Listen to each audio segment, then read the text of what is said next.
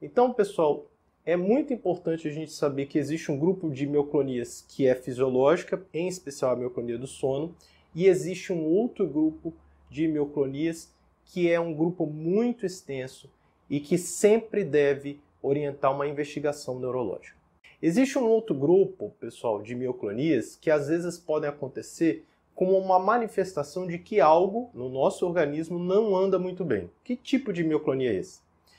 Exemplo: às vezes um paciente idoso que tem alguma doença neurológica de base, tem um Parkinson, tem um Alzheimer, ou teve um AVC, ou está com depressão, ele pode ter uma alteração da função renal, ou ele pode estar tomando muitos remédios. E nesses indivíduos, a alteração da função renal ou os medicamentos podem também induzir mioclonia.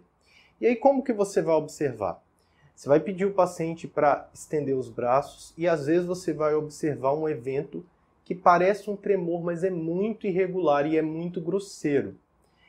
Nesses indivíduos, além da mioclonia, o paciente pode apresentar algum grau de confusão mental ou desorientação. Nesse caso, a mioclonia é um indicativo de que está acontecendo algo no nosso sistema nervoso que é um evento que a gente chama de tóxico metabólico. Ou seja, existe sim uma alteração que está alterando transitoriamente o funcionamento normal do cérebro.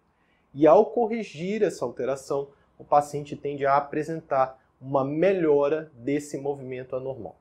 Também sempre é uma condição neurológica que deve ser avaliada e você deve sim buscar ajuda para esse tipo de distúrbio do movimento.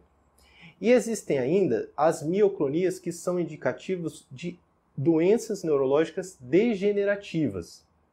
Elas podem ocorrer, por exemplo, em doenças como a doença de Alzheimer na fase avançada, distúrbios do movimento muito raros, como a síndrome córtico-basal ou degeneração córtico-basal. Tem vídeo aqui no canal, caso você gostaria de aprender sobre essa condição neurológica. Ela pode ocorrer na doença priônica, uma outra condição neurológica muito, muito rara. E às vezes ela pode ser um evento que a gente chama imunomediado ou autoimune. Existe uma inflamação ocorrendo no organismo e essa inflamação está desencadeando o abalo mioclônico.